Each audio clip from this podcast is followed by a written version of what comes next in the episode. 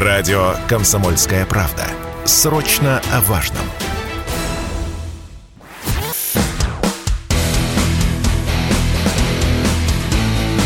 Программа с непримиримой позицией. Утренний Мордан. И снова здравствуйте, и снова в эфире радио «Комсомольская правда». Я Сергей Мордан. Э, Мордан идет трансляция на YouTube-канале Мордан 2.0. Кто смотрит, вас довольно много. Не забывайте, пожалуйста, нажимать лайк. А кто смотрит трансляцию на телеграм-канале Мардан, но тот уже подписался, кто не подписался, может подписаться. Значит, о чем а, хотелось бы еще сегодня поговорить? Хотелось бы поговорить о начавшемся, об объявленном и фактически начавшемся, наконец, процессе э, тотальной дерусификации Украины. Вот э, все то, что казалось чистой теорией еще пару лет назад, все то, что либеральная общественность, опять-таки, оттопырив губу, э, говорила нам, ну и где этот самый украинский нацизм, где это самое притеснение русских, где вот та, та самая настоящая русофобия, про которую вы, проклятые пропагандисты, толкуете, ну давайте поговорим вот про настоящую, живую, такую прикладную русофобию, которая была три дня назад – официально объявлено не кременем, подчеркиваю, не языковым омбудсменом, дрессированным клоуном на зарплате, а главой Совета национальной безопасности Украины господином Даниловым, который, в общем, не статист в украинской политической элите. И Данилов сказал буквально, если мы не проведем дерусификацию, нас ждет война. И, собственно, этот процесс дерусификации именно культурного поля, теперь уже не просто языкового, а культурного поля, вот он начался. Происходит он а, местами довольно комично, хотя ничего комичного в этом нет, все это кровью пованивает, а местами а, вызывает, в общем, совершенную какую-то отрыбь, потому что это кажется нереальным. Можно ли а, дерусифицировать Киев? Можно, отвечаю вам. Можно, столицу можно дерусифицировать, несмотря на то, что там стоит памятник э, Богдану Хмельницкому, несмотря на то, что что там находится Киево-Печерская лавра, можно постепенно. Но вот что мне представляется почти нереальным, как можно дерусифицировать Одессу. Очень специальный город, очень особый город который всегда и в советские времена был особняком, осознавал свою отдельность. И в Российской империи он а, осознавал свою э, отдельность не только потому, что это был классический Порто-Франко. Это был город а, действительно мультикультурный, многонациональный, очень-очень особый. Но тем не менее, как бы вот в исторической памяти и большой страны, и большого города было понимание, что город основан императрицей Екатериной Великой. Вот, было понимание, что вот он дюк Ришелье, градоначальник великий. Было понимание, что был светлейший князь Потемкин, ну и так далее. Я не буду пересказывать вам историю а, освоения Новороссии. Сейчас а, украинские политические активисты говорят о том, что, в общем, пришло время, и матушки Екатерины отправятся на металлолом. С нами на связи Анатолий Вассерман, знаток, интеллектуал, публицист, политолог, депутат Государственной Думы. Анатолий Александрович, здрасте. Здравствуйте. Ну вот объясните, пожалуйста, а это из области каких-то влажных а, фантазий идея дерусифицировать а, Одессу? Нет. И, или или это... это вполне себе программа действий, которая теперь будет последовательно реализовываться? Это именно программная цель. Э, вообще, к сожалению, в Российской Федерации мало кто знает, что на Украине доля русских по родному языку в точности такая же, как и в Российской Федерации. Э, по данным социологической службы Гэллоп за 2008 год, 5 человек из 6. Ну, они проводили опрос, посвященный положению дел – на так называемом постсоветском пространстве, или, как я предпочитаю говорить, в большой России. И поскольку опрос был на много десятков пунктов, они заготовили бланки для самостоятельного заполнения опрашиваемыми. Заготовили в двух комплектах. Один комплект на титульных языках конкретных местностей, то есть, скажем, э, в Узбекистане на местном диалекте тюркского языка, ну, не вдаваясь в подробности, скажу, что все тюркские языки э, реально очень близки друг к другу. И с определен... А по синтаксису это вообще один язык.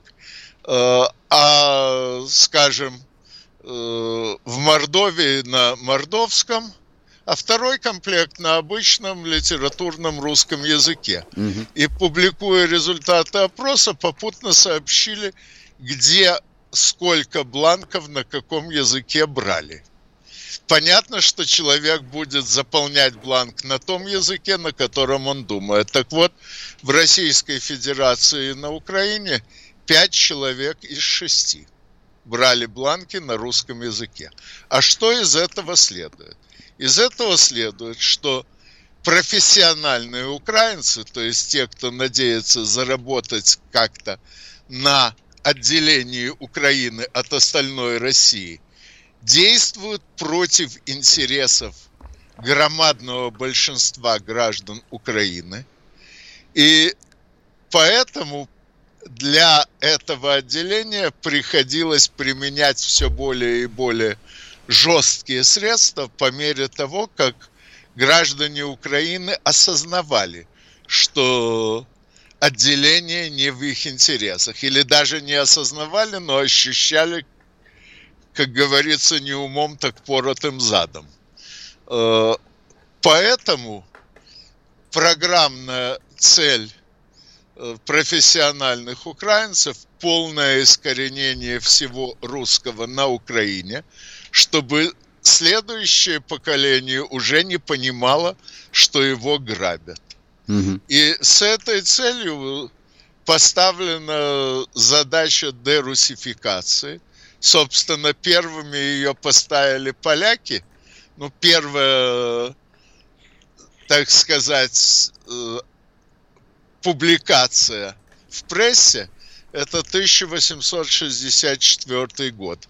Валериан Анджеевич Калинка провозгласил, если мы не смогли добиться, чтобы земли, бывшие когда-то под нашей властью, точнее, чтобы жители земель, бывших когда-то под нашей властью, стали поляками, то мы должны добиться хотя бы, чтобы они перестали быть русскими. Ну, я цитирую кратко, кому интересно, в Википедии есть Э, соответствующий текст в более полном изложении.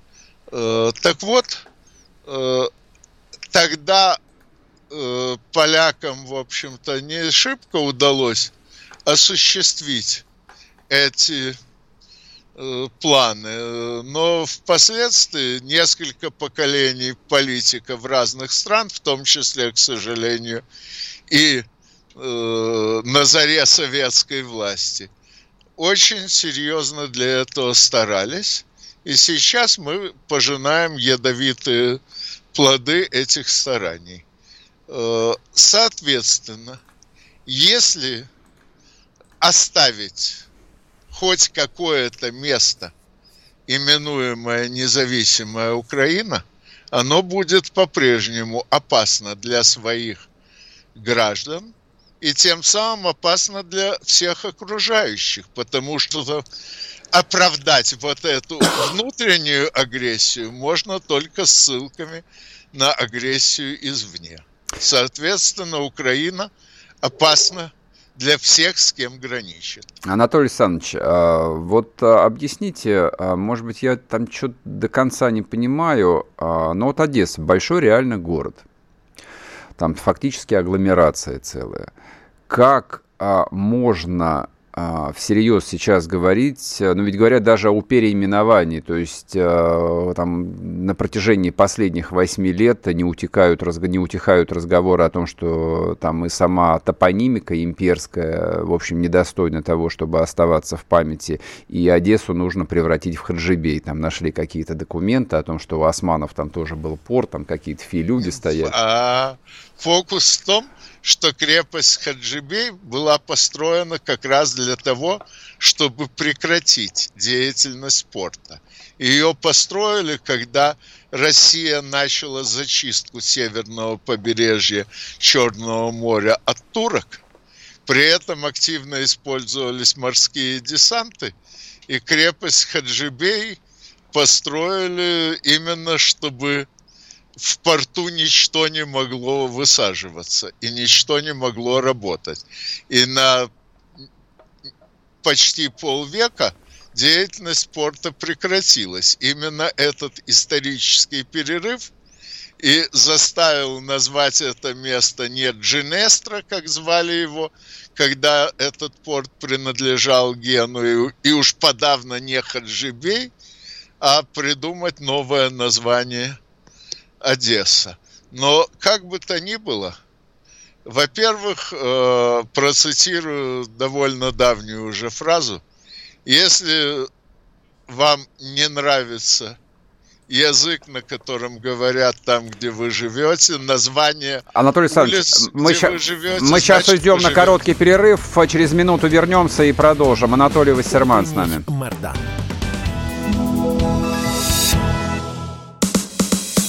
Радио «Комсомольская правда». Мы быстрее телеграм-каналов.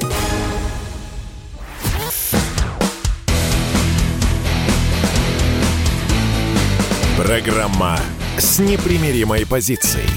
Утренний Мордан. И снова здравствуйте, и снова в эфире радио «Комсомольская правда». Я Сергей Мордан. Трансляция на YouTube-канале «Мордан 2.0» и телеграм-канал Мардан. Подписывайтесь, мы разговариваем с Анатолием Вассерманом, который, во-первых, депутат Государственной Думы, во-вторых, одессит. Или наоборот, во-первых, одессит, во-вторых, депутат Государственной Думы. И меня вот правда занимает э, в таком вполне себе культурологическом смысле э, вопрос, можно ли э, дерусифицировать Одессу. Ведь если возможно совершенно невозможное, значит можно дерусифицировать и всю остальную Украину, все оставшиеся, сколько там, 35 или 40 миллионов человек. Э, примерно 25 миллионов. Даже откуда, а остальные-то куда делись? Подождите. Было 50, э, было 50, стало 25. Ну, не до такой же степени. -то. Э, ну, дело в том, что сейчас примерно миллионов 6-7 живет в регионах, отделившихся от Украины. Это Республика Крым, это Донецкая и Луганская народные республики, плюс еще примерно миллионов 10 э, живут на заработках, ну, примерно поровну в Российской Федерации и в Европейском Союзе – домой приезжают редко и ненадолго. Угу. И по надежным косвенным показателям, таким как потребление хлеба, сейчас на территориях подконтрольных террористической группировки Украина живет что-то между 20 и 25 миллионами человек.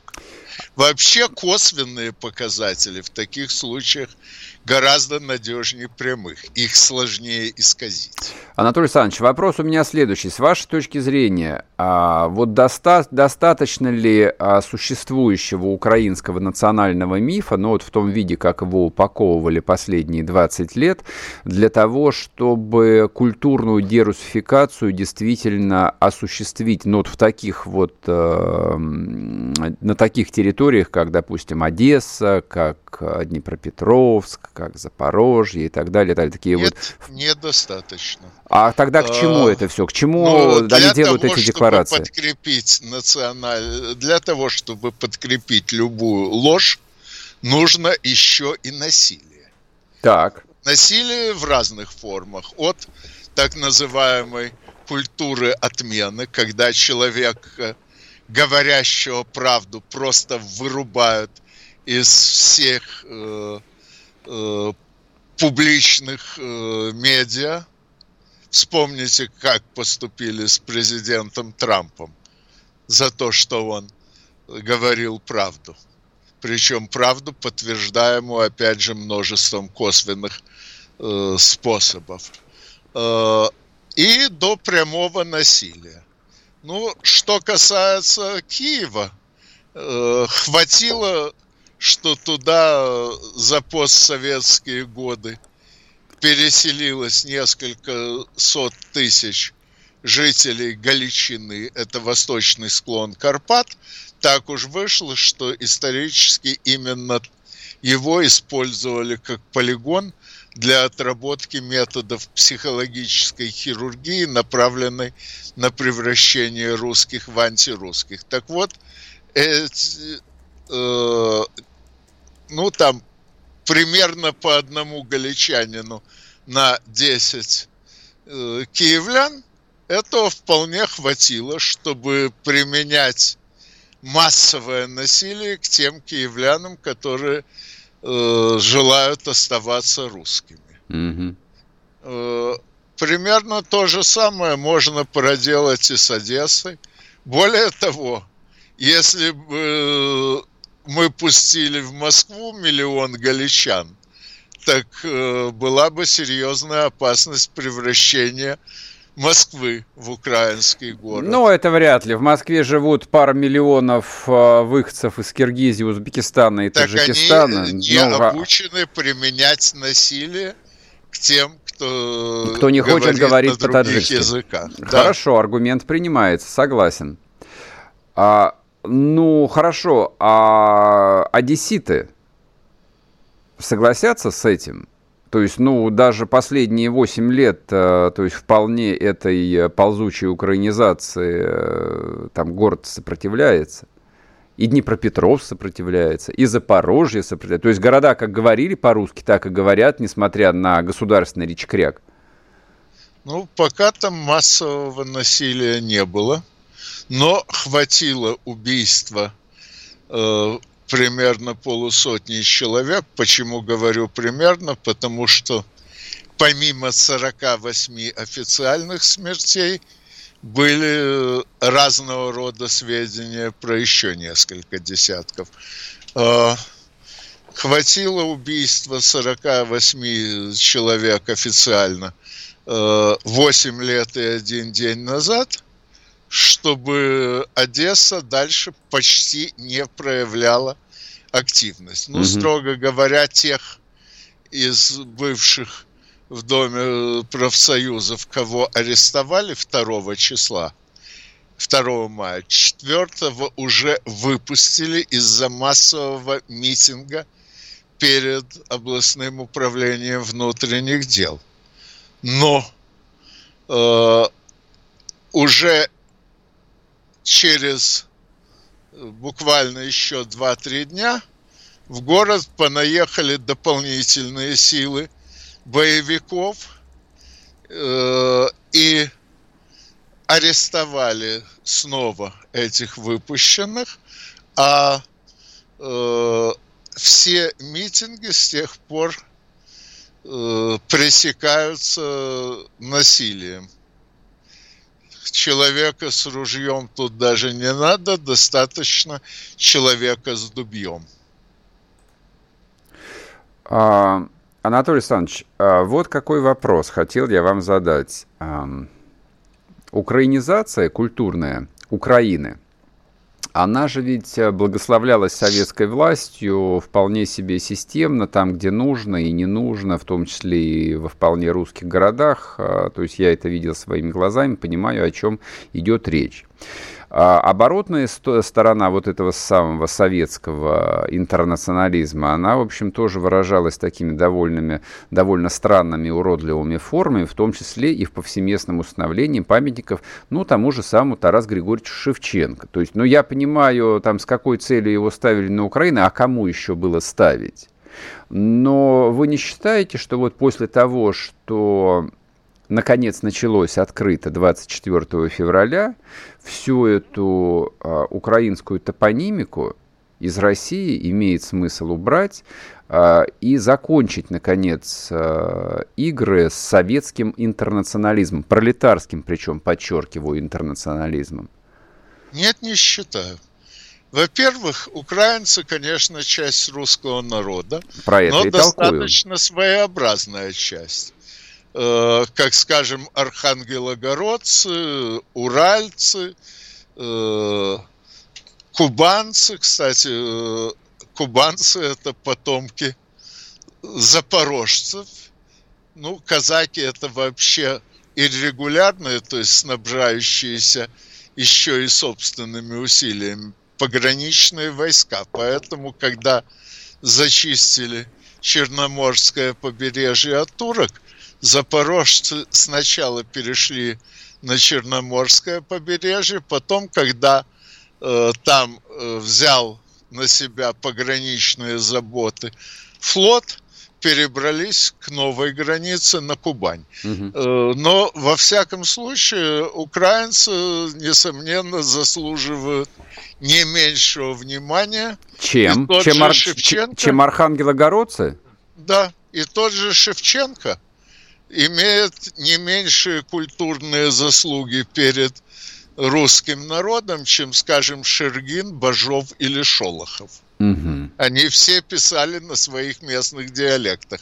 Хотя, кстати, Шевченко писал на местном диалекте только стихи, а прозу и даже личный дневник писал на обычном литературном русском языке. Это как и... современные украинские вот публичные деятели, там, включая да, их президента. Так. Да, думают и говорят по-русски, а перед камерой начинают, в общем, что-то из себя кабенить невозможно. Да, примерно так.